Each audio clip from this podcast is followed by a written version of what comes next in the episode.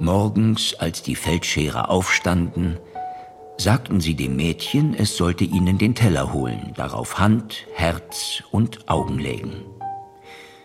Da brachte es ihn aus dem Schrank, und der erste hielt sich die Diebeshand an und bestrich sie mit seiner Salbe. Alsbald war sie ihm angewachsen. Der zweite nahm die Katzenaugen und heilte sie ein. Der dritte machte das Schweineherz fest. Der Wirt aber stand dabei, bewunderte ihre Kunst und sagte, dergleichen hätte er noch nicht gesehen. Er wollte sie bei jedermann rühmen und empfehlen. Darauf bezahlten sie ihre Zeche und reisten weiter.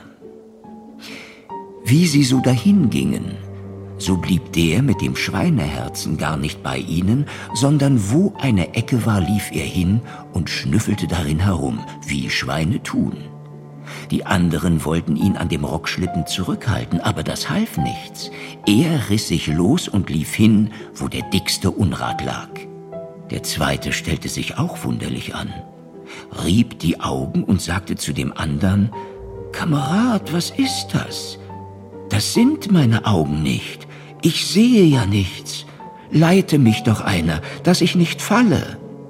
Da gingen sie mit Mühe fort bis zum Abend, wo sie zu einer anderen Herberge kamen.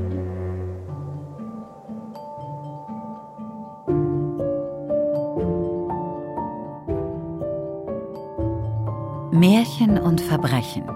Die Brüder Grimm. Kriminalakte 12. Die drei Feldscherer von Viviane Koppelmann. Teil 3. Willfährige Marionetten. La Comtesse Bourgoin beteuert genauso wie Prinzessin Emilie von Sauersburg ihre Unschuld. Und schwört, unter einem Zauberbann zu stehen. Was völlig abwegig ist. Auch wenn ich keine Erklärung oder Beweise dafür habe, glaube ich ihr. Ebenso wie Prinzessin Emilie von Sauersburg. Diese Frauen lügen nicht. Oder sie müssten Meisterinnen ihres Faches sein. Also glauben wir jetzt an Hexerei und schwarze Magie? No, no, aber wir müssen in Erfahrung bringen, was es mit dieser sogenannten Zauberei auf sich hat. Auch wenn es mir widerstrebt. Ich stimme dem Comte zu. Wir waren uns alle einig, dass wir nicht an Zauberei und Magie glaubten. Und doch verlangte dieser vertrackte Fall von uns, über unsere Schatten zu springen und uns auch dieser Möglichkeit zu öffnen. Doch wenn es Hexerei wirklich gab, wo sollten wir diese finden? Ich habe von einer Wahrsagerin und Kräuterhexe gehört, einer gewissen Madame Zelda, die am Fuße des Weinbergs ihren Geschäften nachgeht. Das scheint mir die geeignete Gegend für derlei Geschäfte zu sein. Ja, es heißt, sie verfüge über das dritte Auge und könne mit einiger Verlässlichkeit in die Zukunft blicken.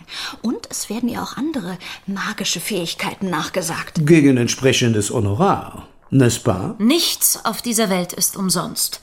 Aber da ihr Ruf ihr vorauseilt, macht es Sinn, Madame Zeldas Fähigkeiten einmal näher zu begutachten. Mir behagt der Gedanke nicht, euch in einer solch zwielichtigen Gegend völlig schutzlos allein zu lassen. Ach, Unsinn, Wilhelm. Marie und ich können sehr wohl auf uns allein aufpassen. Ja. Und doch müsst ihr uns versprechen, auf euch Acht zu geben. Wir haben es noch nie mit Hexerei und bösem Zauber zu tun gehabt. Meine Herren, wir könnten indes einem gewissen Signore Garibaldi einen Besuch abstatten. Signore Garibaldi? Mhm. Wer ist denn das schon wieder? Ich las in einem Fachblatt für Medizin über seine Wunderfähigkeiten und wollte mir schon lange selbst ein Bild darüber machen. Und was sollen das für Wunderfähigkeiten sein? Er ist ein berühmter Hypnosemeister. Hypnose? Mhm, ja, eine seit dem Altertum praktizierte Technik des Wachschlafens. Das klingt sehr interessant. Was ist mit Ihnen, Comte? Ich passe. Wahrsagerei, Wachschlafen, alles Charlatanerie. Sie wissen ja, wo Sie mich finden. Im goldenen Krug, vermutlich.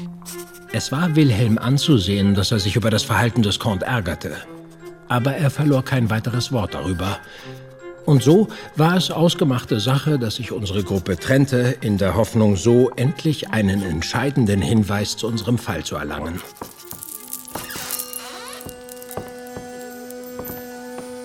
Tretet näher, meine Kinder. Madame Zelda hat euch schon erwartet. Wie uns Jenny und Marie später berichteten, war besagte Wahrsagerin eine Greisin, die ihr spärliches Haar unter einem kunstvoll gebundenen, mit allerlei Tand geschmückten Turban versteckt hielt. Ihre ockerfarbene Haut verlieh ihr eine exotische Erscheinung, der sie durch ihre sonderliche Kleidung und einen einzelnen goldenen Schneidezahn noch zusätzliche Betonung verschaffte. Die Augen der Alten waren wach und beobachteten Jenny und Marie aufmerksam, als diese die kleine Lokalität betraten.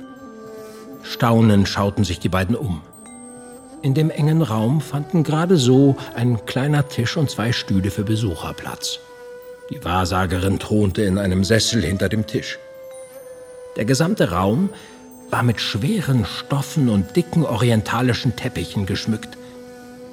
Einzige Lichtquelle war ein großer Kandelaber, der hinter dem Tisch bei der Frau stand und tiefe Schatten warf. Wir sind hergekommen, weil... Ihr auf der Suche nach der Wahrheit seid. So ist es. Ja, dann seid ihr hier genau am richtigen Ort. Was möchtet ihr genau erfahren?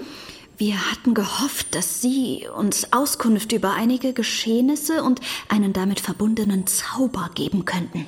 Mehr oder weniger einem Liebeszauber? Ah, die Liebe. Wollt ihr jemandes Gunst erlangen oder eine bereits erhaltene Gunst festigen? Wenn möglich, das zweite?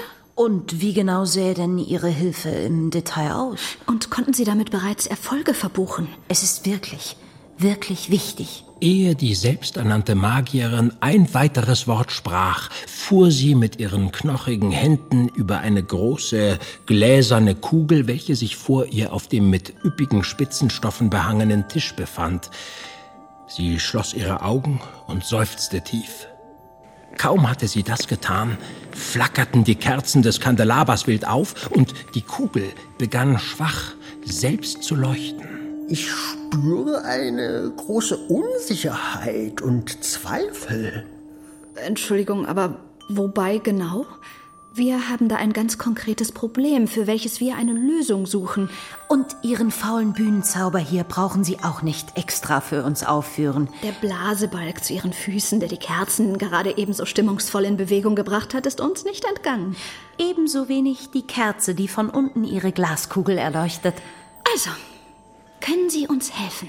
Für einen kurzen Augenblick verharrte die Alte in ihrer Position, doch dann ließ sie ihre Hände sinken und blickte unsere beiden unerschrockenen Freundinnen aus kalten Augen an. Also schön, Mädchen. Was genau wollt ihr von mir? Beherrschen Sie einen Zauber, der Menschen willenlos machen kann? Und falls ja, wie genau funktioniert dieser? Kann solch ein Zauber Menschen zu Taten verführen, die sie eigentlich nicht tun möchten? Und falls ja, wie kann man diesen Bann lösen? Genug. Ich bin Wahrsagerin und vermag ungefähre Aussagen über die Zukunft zu treffen. Mit meinen Schutzamuletten verschaffe ich gepeinigten Seelen Linderung und meine Liebestränke unterstützen manche Werbung. Aber das, wovon ihr da sprecht, Kinder, all das ist schwarze Magie. Damit habe ich nichts zu tun. Ist Ihnen dann vielleicht jemand bekannt, der sich mit derartiger schwarzer Magie auskennt? Oder diese vielleicht sogar praktiziert? Nein, und das ist auch gut so. Und jetzt seht zu, dass ihr von hier verschwindet, sonst vergesse ich mich vielleicht noch und verfluche euch. Dann könnt ihr selbst erfahren, wie gut meine Fähigkeiten sind. Jenny und Marie hatten die Frau offensichtlich sehr erbost. Um sie wieder ein bisschen zu beschwichtigen und vor ihren bösen Flüchen bewahrt zu bleiben, erwarben sie jeweils schnell ein Schutzamulett und ein Fläschchen von Madame Zeldas stärkstem Liebestrank, ehe sie sich eilig bedankten und noch schneller verabschiedeten.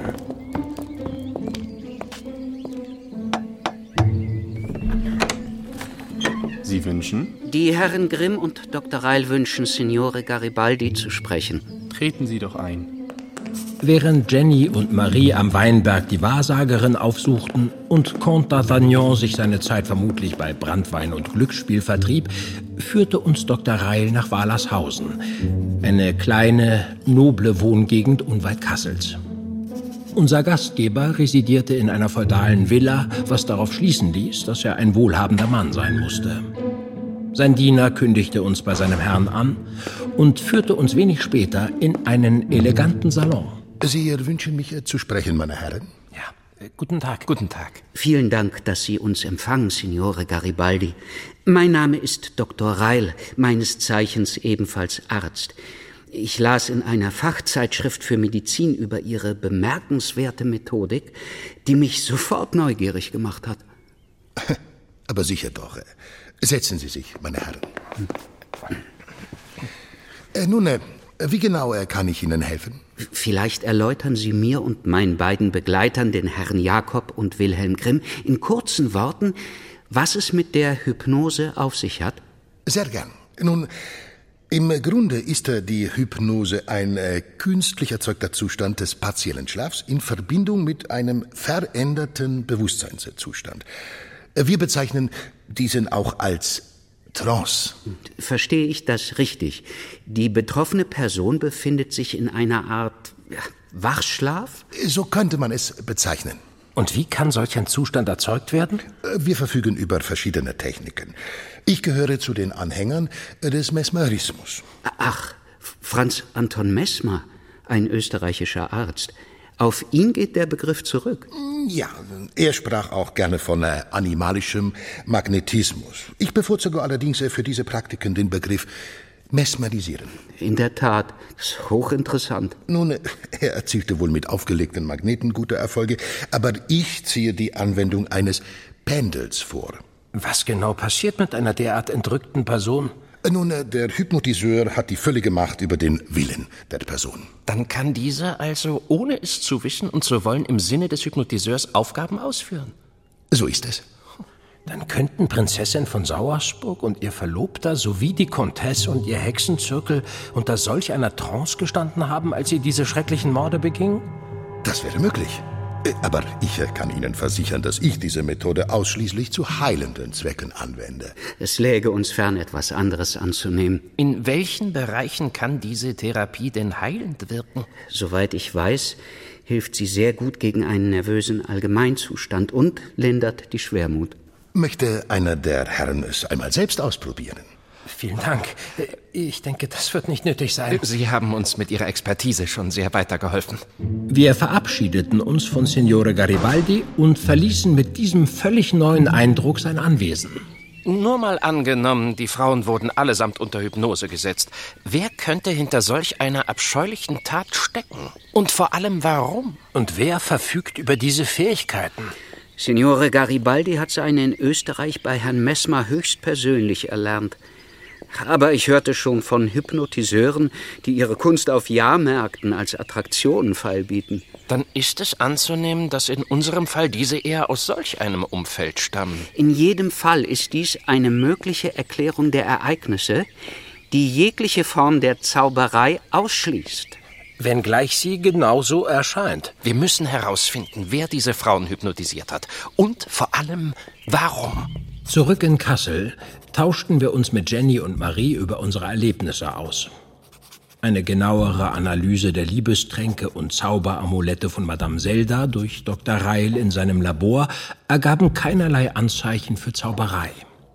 Sie alle bestanden aus herkömmlichen Zutaten, die nichts Magisches an sich hatten. Prinzessin von Sauersburg? Sie sind zurückgekehrt. Haben Sie etwas in Erfahrung bringen können? Am nächsten Tag suchten Jenny und Marie Prinzessin Emilie im Kerker auf, während Wilhelm und ich in Begleitung von Comte d'Artagnan und Dr. Reil erneut die Comtesse befragten. In beiden Fällen wollten wir in Erfahrung bringen, ob die Frauen während ihrer abscheulichen Taten vielleicht unter einem hypnotischen Bann standen, so wie es uns Signore Garibaldi geschildert hatte. Ich kann Ihnen leider keine Neuigkeiten unterbreiten, Monsieur.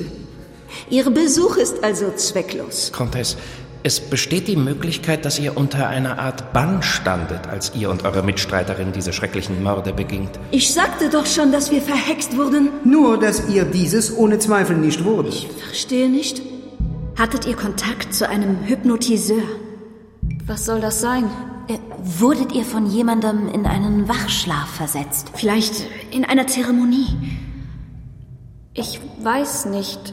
Überlegt gut, Prinzessin. Das ist jetzt sehr wichtig. Sie wünschen eine Erklärung für unsere Taten zu finden, damit Sie uns auf das Schafott schicken können. Ist es nicht so? Das Gegenteil ist der Fall. Wir möchten euch nur helfen. Aber dafür müssen eure Durchlaucht sich uns anvertrauen.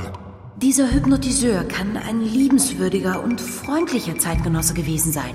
Jemand, der schnell euer Vertrauen gewonnen haben könnte. Womöglich, weil er euch bei einer Angelegenheit behilflich gewesen ist, die euch aussichtslos erschien. Wie eure vertragte Familiensituation und die strikte Weigerung eurer Eltern, euch und Hauptmann de Saint Croix ihren Segen für eine Vermählung zu geben. Ja, da, da war jemand. Aber. Aber das kann doch nicht möglich sein. Es kann euch noch so abwegig erscheinen. Wer ist euch in den Sinn gekommen, Comtesse? Herzogin von Schallersburg hat mir, als ich mich länger sehr betrübt fühlte, eine Empfehlung ausgesprochen. Die, die Herzogin genießt schon seit Jahren mein größtes Vertrauen. Sie berichtete mir von drei wundertätigen Feldscherern, die ihr in einer ganz ähnlichen Gemütslage immens geholfen hatten. Als ich diese, wie von der Herzogin angewiesen, auf dem Wochenmarkt in Kassel aufsuchte, wussten sie mich mittels einer kurzen Zeremonie sofort von meiner Schwermut zu befreien. Ich war doch so unglücklich, dass ich meinen Hauptmann nicht heiraten durfte. Natürlich war ich skeptisch. Aber nach meiner ersten Konsultation waren meine Sorgen wie weggeblasen. Die drei hatten also tatsächlich Wunder gewirkt. Einen Tag später brachte ich auch Godard zu einer solchen Konsultation mit. Er sollte doch ebenso wie ich wieder Mut fassen. Und die drei Feldscherer sollten ihr Ritual mit ihm praktizieren. Zu meiner nächstgelegenen Soiree lud ich diese drei Wunderheiler ein, damit diese auch meinen Freundinnen helfen mögen. Einer der drei war auch ein Buckelapotheker und gab uns ein Fläschchen mit einer besonderen Tinktur. Dieses Mittel hat einen enormen Effekt. Wissen Sie, um was für ein Mittel es sich gehandelt hat? Leider nein. Und ich konnte es auch nur über den Buckelapotheker beziehen, aber es wirkt wahre Wunder. Sobald man es zu sich nimmt, fühlt man sich leicht und wohl. Worauf der zweite, der Feldscherer, ein Pendel vor den Augen schwingen lässt. Und der dritte leise und beschwörend auf einen einredet. Wenn man wieder erwacht, sind sie immer schon verschwunden. Aber man fühlt sich noch lange danach gut. Nur wenn das Fläschchen alle ist, dann braucht man alsbald Nachschub. Sonst kommen die trüben Gefühle allzu schnell wieder. Doch weiß die Herzogin immer, wo sich die Feldscherer befinden. Darum muss man sich nicht lange gedulden, ehe man ein neues Fläschchen erhält. Beschreibt uns diese drei Männer bitte. Ja. Ich. Ach, Comtesse? ich. Komisch. Das Bild, das ich von Ihnen in meinem Kopf habe, es ist ganz undeutlich und verschwommen. Vielleicht ist das auch eine Folge ihres Zaubers. Nur eines erinnere ich genau. Einer von ihnen war in seinem Gesicht entstellt. Wies er doch an seiner Oberlippe eine auffällige Hasenscharte auf. Er nannte sich August und war derjenige, der das Pendel schwang. Eine Hasenscharte. Das dürfte uns weiterhelfen. Bestimmt sind diese Feldscherer längst über alle Berge. Endlich eine Spur, der wir nachgehen können. Kommen Sie, meine Herren. Ihr sollten keine Zeit verlieren. Sowohl die Comtesse de Bourgoin wie Prinzessin Emilie berichteten von denselben drei Feldscherern und wenigstens einer betätigte sich auch als Buckelapotheker. Diese Händler ziehen durch die Lande und bieten ihre Salben, Pulver und allerlei andere Heilmittel auf den Märkten feil. Feldscherer wiederum haben ihr chirurgisches Handwerk im Kriege, auf dem Feld gelernt und gehören zu den kundigsten Operateuren. Buckelapotheker und Feldscherer sind meist ehrenwerte Gesellen, aber bei diesen drei handelte es sich um gefährliche Verbrecher, die ihre angesehenen Professionen dafür ausnutzten, Menschen auf bösartige Weise zu manipulieren. Jetzt war es an uns, diese Schurken so schnell wie möglich zu finden und ihnen rasch das Handwerk zu legen.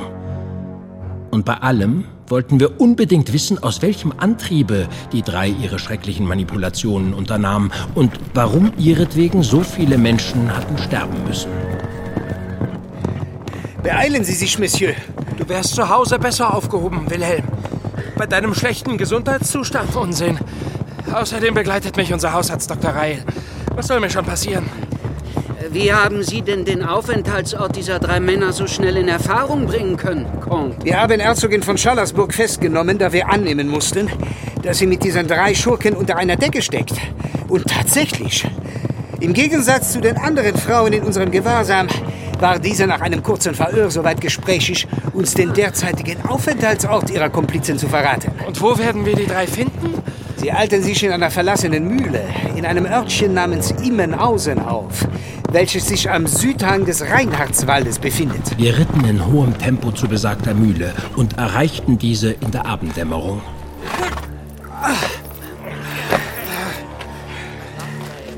Vorsichtig schlichen wir uns an das Hauptgebäude heran, das schwach beleuchtet war. Durch ein Fenster konnten wir uns ein Bild davon machen, dass die Männer allein waren. Jetzt eilt es rasch zu handeln. Auf mein Kommando überraschen wir diese drei Gestalten und überwältigen sie. Aber. Schon gut. Also dann mal los. Ich bin ein armer Wandersmann, der eine Bleibe für die Nacht sucht. Verzieh dich, du Vogel. Wir haben keinen Platz für dich. Im Namen von König Jerome Bonaparte nehme ich Sie fest für die Anstiftung zum Mord in sechs Fällen. Ah, eher sterben wir, Franzose. Aus, pass auf! Ah, verdammt! Hier geblieben. Vorsicht, Jakob! Er hat eine Waffe! Wilhelm, die zwei da, die wollen fliehen. Hans, komm schnell! Uns kriegt ihr nicht. Moment! Was ist mit August? Er bleibt hier. Nachdem der Mann, wie von den Frauen beschrieben, mit einer markanten Hasenscharte im Gesicht eine Pistole zückte, waren wir einen Augenblick abgelenkt, der den anderen beiden Gelegenheit zur Flucht bot. Jakob, folgen Sie mir. Vielleicht können wir Sie noch einholen. Wir nehmen diesen Gesellen derweil fest und sorgen dafür, dass er in Kassel in den Kerker gebracht wird. Sie können sich auf uns verlassen. D'accord. Allez, allez! Comte d'Artagnan und ich nahmen sofort die Verfolgung auf. Indes sicherte Dr. Reil die zurückgelassene Wanderapotheke des einen der Männer mitsamt aller Elixiere, um sich in seinem Labor einen genaueren Eindruck verschaffen zu können, womit diese ihre leichtgläubigen Opfer so schnell und so stark unter ihre Kontrolle bringen konnten. Jetzt machen Sie endlich den Mund auf und erklären Sie uns, wieso Sie die Frauen zu diesen abscheulichen Taten bewegt haben. Da können Sie lange auf eine Antwort warten. Während D'Artagnan und ich die Flüchtigen schon bald aus den Augen verloren hatten und geknickt den Heimweg antraten, verhörte Wilhelm im Beisein von Jenny, Marie und Dr. Reil den Gefangenen. Woher kennen Sie die Kunst der Hypnose? Darauf seid ihr also schon gekommen, dass es keine Hexerei war, die diese Weiber so in Rage gebracht hat. Ich habe es von einem russischen Arzt erlernt während meiner Gefangenschaft in St. Georgsburg. Ich nehme mal an, das Laudanum, das ich in dem Buckelkorb gefunden habe, half Ihnen Ihre Opfer gefügig zu machen. So konnten Sie die Frauen leichter hypnotisieren. Aber wieso haben Sie das getan? Von mir hören Sie kein Wort. Es waren schließlich Marie und Jenny, die die richtigen Schlüsse zogen. Ihre Opfer sind allesamt junge Frauen. Nur weil sie leichter zu beeinflussen sind. Mit Sicherheit war das von großer Bedeutung. Aber vielleicht ist das gar nicht der Hauptaspekt. Was meinst du, Marie? In der Regel wird uns Frauen wenig Augenmerk am Hofe geschenkt. Wir dienen dort oft nur als schmückendes Beiwerk. Unser höchstes Gut sind in den Augen der Herren unser Liebreiz, unser Charme und eine gute Mitgift. Das trifft aber nicht auf uns hier zu. Ihr bildet da eine rühmliche Ausnahme. Eigenständiges Denken oder gar Gedanken von Bedeutung gesteht man uns ja leider nur in Ausnahmefällen zu. Und gerade deshalb wiegen diese Morde viel schwerer. Ich verstehe noch nicht. Weil sie eben von naiven, unschuldigen Frauen begangen wurden. Das macht die Taten noch monströser, weil man ihnen weder die Planung noch den Affekt zutraut.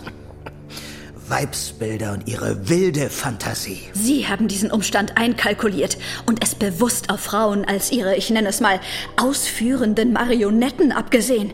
Sie wollten so einen noch größeren Skandal erreichen. Aber warum? Sie haben ein politisches Motiv verfolgt, nicht wahr? Sie wollten Stimmung machen gegen die französische Regierung unter König Jerome. Marie, das ist es. Du bist genial. Prinzessin von Sauersburg wollte einen französischen Hauptmann heiraten, was dann in einem schrecklichen Mord an ihrer Familie mündete. Und die Comtesse Bourgoin ist die Mätresse des Königs, was ein noch viel größerer Skandal ist. Unser Plan hat auch wunderbar funktioniert. Wollten Sie einen Umsturz anzetteln? Die Gendarmen hatten alle Hände voll zu tun, die Unruhen unter Kontrolle zu behalten. Wir fordern das Ende der Franzosenherrschaft. Jetzt erwartet Sie nur noch der sichere Tod. Und wenn schon, wir sind viele. Was meinen Sie damit? Ich gebe mein Leben gerne für die Sache. Wenn auch nicht heute, so werden wir doch siegen für ein geeintes, großdeutsches Kaiserreich. Dann sind Sie Mitglied des Tugendbundes? Und stolz darauf. Ich sagte doch schon, wir sind viele. Eines wird gewiss sein. Wir werden nicht ruhen, ehe wir uns von der unrechtmäßigen Franzosenherrschaft befreit haben. Grundgütiger. Die beiden Kumpane des Feldscherers waren uns entkommen. Und schlimmer noch, ihre Redelsführerin, die Herzogin von Schallersburg, ward tags darauf aus ihrem Verlies befreit. Doch das war jetzt Aufgabe der Gendarmen. Unseren Auftrag, die Morde aufzuklären, hatten wir schließlich erfüllt. Auch wenn uns ein mulmiges Gefühl zurückblieb, jetzt, wo wir wieder einen Anschlag des Tugendbundes erlebt hatten und der größte Teil der Verschwörer weiter auf freiem Fuß war. Die Gendarmen werden jetzt doppelt achtsam sein. Sie wissen, nach wem sie Ausschau halten müssen. So werden die drei Flüchtigen nirgendwo sicher sein können. Und darum soll ich Ihnen allen im Namen des Königs seinen herzlichen Dank aussprechen. Was geschieht denn nun mit Prinzessin von Sauersburg und ihrem Hauptmann? Und der Comtesse und ihrem Hexenzirkel. Auch wenn sie diese schrecklichen Taten begingen, waren sie ja nicht Herr ihrer Sinne. Und doch sind durch ihre Hände Menschen gestorben. Ein höchst vertracktes juristisches Dilemma. Der König hat kurzen Prozess gemacht und sie allesamt begnadigt. Denn in seinen Augen ist es für sie Strafe genug, mit dem Bewusstsein leben zu müssen, Mörderinnen zu sein. Der Hauptmann wurde abberufen und wird nun in den Kolonien in Übersee stationiert. Dann finden die beiden kein glückliches Ende zusammen. Ich hörte, die Prinzessin zieht sich vorerst in ein Kloster zurück. Einen Ehemann wird sie mit dieser tragischen Vorgeschichte ohnehin nicht mehr finden. In jedem Fall konnten wir eindeutig beweisen, dass diese Morde kein Ergebnis von Hexerei oder bösem Zauber waren. Daran hatte ich nie einen Zweifel. N'est-ce pas? Und doch hat nur unsere gute Zusammenarbeit diesen Fall gelöst. Da muss ich Ihnen recht geben. Heißt das, du kannst dich mit dem Gedanken anfreunden, auch weiterhin mit Comte d'Artagnan zusammenzuarbeiten? Vorerst ja. Nichts für ungut, Comte. Aber nur, wenn ihr mir versprecht, mich in meiner Suche nach Graf von Altenstedt und der flüchtigen Bruderschaft des Goldenen Schlüssels auch weiterhin zu unterstützen. Du kannst immer auf mich zählen. Jederzeit, lieber Wilhelm. Solange Sie Ihre Gesundheit im Blick behalten. Auch ich werde Ihnen allen gerne weiter behilflich sein, wenn Sie es zulassen, Monsieur Grimm. Hört, hört. Einer für alle. Und alle für einen. Ich bin heilfroh, mein lieber Louis, dass unser Bruder wieder etwas Lebensmut und Zuversicht gefasst hat. Doch ohne unsere Freunde wäre dies sicher undenkbar gewesen. Ich schicke dir als Abschluss dieses Falles ein weiteres Märchen, in das ich diese Ereignisse chiffriert habe einfließen lassen. Es soll den Titel Die drei Feldscherer tragen. Dein Bruder Jakob. Märchen und Verbrechen. Die Brüder Grimm. Kriminalakte 12. Die drei Feldscherer von Viviane Koppelmann. Mit Udo Schenk als Märchenerzähler, Vanja Müß als Jakob Grimm, Jona Müß als Wilhelm Grimm, Michael Rotschopf als Charles de Batz Castelmore d'Artagnan, Laura Mehr als Jenny von Droste zu Hülshoff, Lou Strenger als Marie Hassenpflug und Matthias Buntschuh als Dr. Johann Christian Reil. In weiteren Rollen Sascha X, Nina Plagens, Stefan Wilkening, Carsten Strauch, Isaak Dentler, Jakob Diehl, Laszlo Branko-Breiding und viele andere. Besetzung Arne Salasse. Komposition Peter Harsch. Ton und Technik Melanie Inden, Josuel Teegarten, Ursula Potyra und Peter Harsch. Regieassistenz Hertha Steinmetz. Regie Viviane Koppelmann. Eine Produktion des Hessischen Rundfunks mit dem Südwestrundfunk, Rundfunk Berlin-Brandenburg und Radio Bremen 2023. Dramaturgie und Redaktion Cordula Huth. Die drei Feldschere traten zusammen in die Wirtsstube. Da saß in einer Ecke ein reicher Herr vorm Tisch und zählte Geld. Der mit der Diebshand ging um ihn herum, zuckte ein paar Mal mit dem Arm. Endlich, wie der Herr sich umwendete, griff er in den Haufen hinein und nahm eine Handvoll Geld heraus. Der eine saß und sprach, Kamerad, was machst du? Stehlen darfst du nicht, schäm dich. Ei, sagte er, was kann ich dafür? Es zuckt mir in der Hand. Ich muss zugreifen, ich mag wollen oder nicht. Sie legten sich danach schlafen. Und wie sie da liegen, ist so finster, dass man keine Hand vor Augen sehen kann. Auf einmal erwachte der mit den Katzenaugen, weckte die anderen und sprach, Brüder, schaut einmal auf. Seht ihr die weißen Mäuschen, die da herumlaufen? Die zwei richteten sich auf, konnten aber nichts sehen. Da sprach er, es ist mit uns nicht richtig. Wir haben das unsrige nicht wiedergekriegt. Wir müssen zurück nach dem Wirt, der hat uns betrogen. Also machten sie sich am andern Morgen dahin auf und sagten dem Wirt, sie hätten ihr richtig Werk nicht wiedergekriegt. Der eine hätte eine Diebeshand, der zweite Katzenaugen und der dritte ein Schweineherz. Der Wirt sprach, Daran wäre wohl das Mädchen schuld und wollte es rufen. Aber wie das die drei hatte kommen sehen, war es zum Hinterpförtchen fortgelaufen und kam nicht wieder.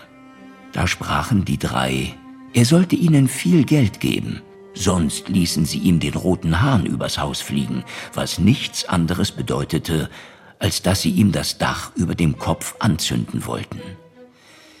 Da gab der Wirt, was er hatte und nur aufbringen konnte, und die drei zogen damit fort.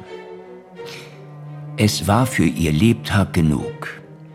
Sie hätten aber doch lieber ihr Richtigwerk gehabt. Du hörst ein ARD Audiothek Original. Wenn euch diese Folge gefallen hat, warten noch weitere neue Kriminalakten von Märchen und Verbrechen in der ARD Audiothek. Gute Unterhaltung.